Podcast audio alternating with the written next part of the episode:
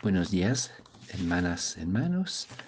Este domingo encontramos el Evangelio en San Lucas, capítulo 13, versículos 18 hasta 21. Jesús dijo, ¿a qué se parece el reino de Dios? ¿Con qué podré compararlo? Se parece a un grano de mostaza que un hombre sembró en su huerta. Creció, se convirtió en un arbusto y los pájaros del cielo se gopijaron en sus ramas. Dijo también, ¿con qué podré comparar el reino de Dios? Se parece un poco de levadura que una mujer mezcló con gran cantidad de harina hasta que fermento toda la masa. Jesús es un maestro en parábolas para contar. Jesús es muy realista, recoge el mundo los ojos abiertos. Jesús habla a partir de lo que ve, observa. Las parábolas hablan más que un catequismo, a condición que entremos en ellas para percibir el misterio escondido.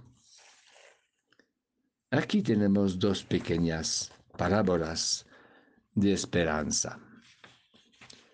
El reino de Dios está penetrando, transformando irresistiblemente el mundo, pero de manera discreta, con apariencias muy humildes.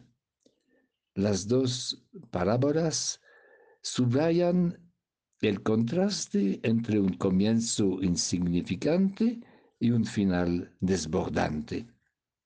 Subrayan la disproporción entre la pequeñez de los inicios y la gloria inmensa que se manifestará.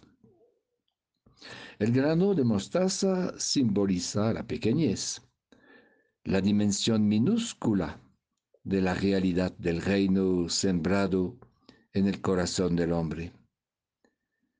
Podemos pensar a la semilla del bautismo, a la fe, como a un grano de mostaza.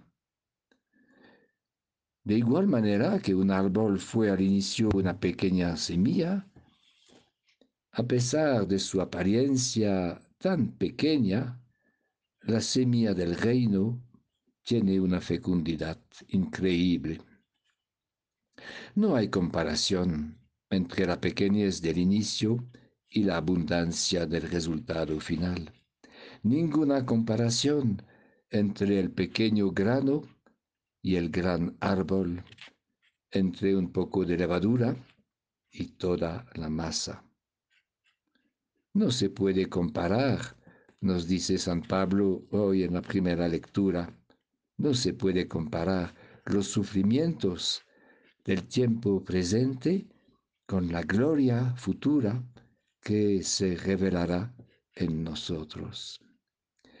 No se puede comparar los dolores de parto con la alegría de haber dado a luz a un niño.